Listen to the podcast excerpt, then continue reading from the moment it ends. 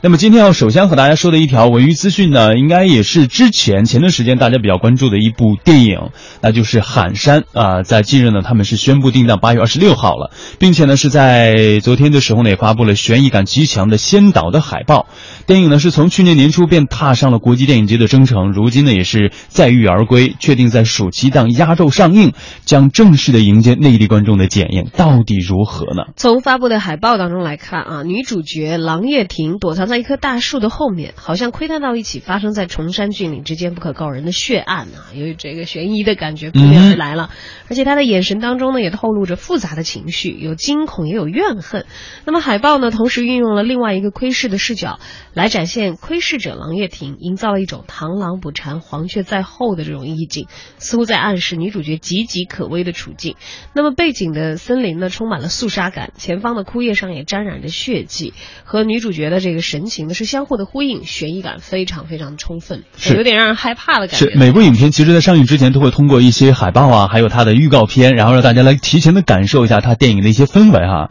像刚刚提到的这个《喊山》的电影呢，是在刚刚结束的上海国际电影节上。呢，导演杨紫就凭借着《喊山》的开创性的改编，独揽了最受传媒关注、最佳编剧，还有这个导最佳导演两项大奖。而且著名影评人水野金波也说了，他说《喊山》将关注点和视角呢是放在了被拐者的心理之上，并加入了爱情的这条发展曲线，以一起意外的事故带出另一起犯罪的事件，同时呢又没有这种减弱悬疑气氛的营造。呃，他是对这个影片也是给予了很高的。评价像这个影评人荣荣对郎月婷的表演也是印象深刻，认为郎月婷的表演呢是有一些含蓄，但呢又不失有一些这个内敛，而且是将哑巴复杂的心态演绎的十分生动。有机会看过。电影的这普通观众也纷纷表示自己是哭着看完了全片，并激动的向周边的朋友来推荐。而在曝光的海报上呢，有这个影片的首个宣传语，说他本可以忍受黑暗，如果他不曾见过阳光。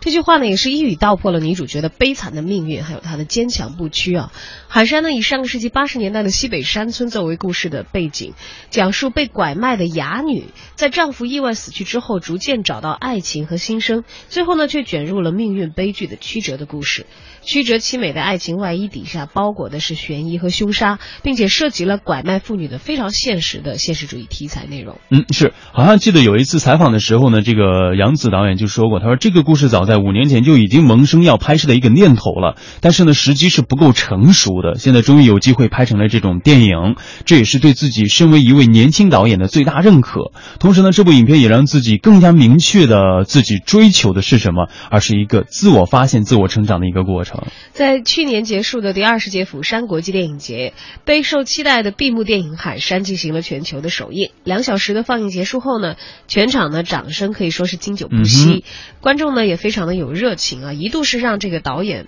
因为观众的热情而无法离场。那么这个故事又曲折，又觉得好像有很多的哀痛在其中，而拐卖妇女的现实主义题材呢，确确实实是会让很多观众感受到震撼的。那么两位主演的表现究竟如何？绝美的山川风景又是怎样？那么等我们到公映的时候，大家可以走进电影院去一看一二啊。是的。这也是暑期档的一个收官之战了。嗯哼，从刚刚提提到一些信息就能够看得出来，它涉及到了一些拐卖，然后呢有悬疑有凶凶杀。其实应该让我想到了，就前段时间咱们看到邓超演的那个，呃，也获奖了，获得三个影帝的那那那那部影片。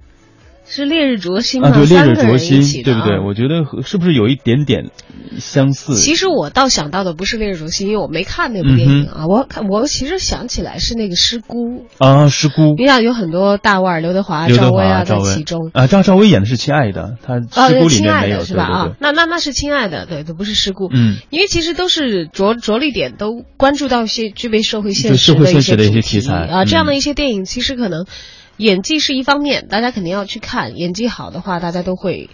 呃，有很多的这个热情在里面。就包括《亲爱的》有郝蕾的演出，其实郝蕾在里头演的非常的棒啊。嗯哼。还有这个黄渤，呃，当时赵薇在里头演一个这个购买了那个拐卖儿童的那个妇女吧？还是呃不是购买，好像是她的那个是是他购买了一个孩子的妈妈啊，对对，对是这样。不知道是购买还是说他死死去的那个，那他里头讲死去的男人抱回来的。对，死去男人抱回来，应该也是购买回来的一个小朋友。对他这个关注在这个拐卖儿童啊等等等这样的一些焦点上，但当然那个是让他拿了很多奖啊，我觉得倒是演技都再次了，其实体现出就是很多电影人他们真的关心的那些精神生活的内核在哪里，他们关心的这个社会。的的点在哪里？而是这个鲜衣华服吗？美不够吗？这些东西可能在娱乐圈都不缺了。嗯哼，缺的是对于一些现实的触摸，嗯尤其是很多东西，其实对于我们来说是一种。是一种有痛感的东西，不管是像这个拐卖儿童也好，还是像海山涉及到的这个拐卖妇女也好，我们也拭目以待，看看这个作品是不是触及到这个痛点的时候，能够以足够艺术化和让观众接收的方式，让你觉得你不是说可能拿这个点来做一个噱头，而是真真正正对他有思考、有展示，能够运用电影这样的媒介来影响到人们。希望这样的现象在我们未来的社会当中可以少出现。哎，是。那么八月二十六，寒山呢即将上映，大家也可以期待一下哈。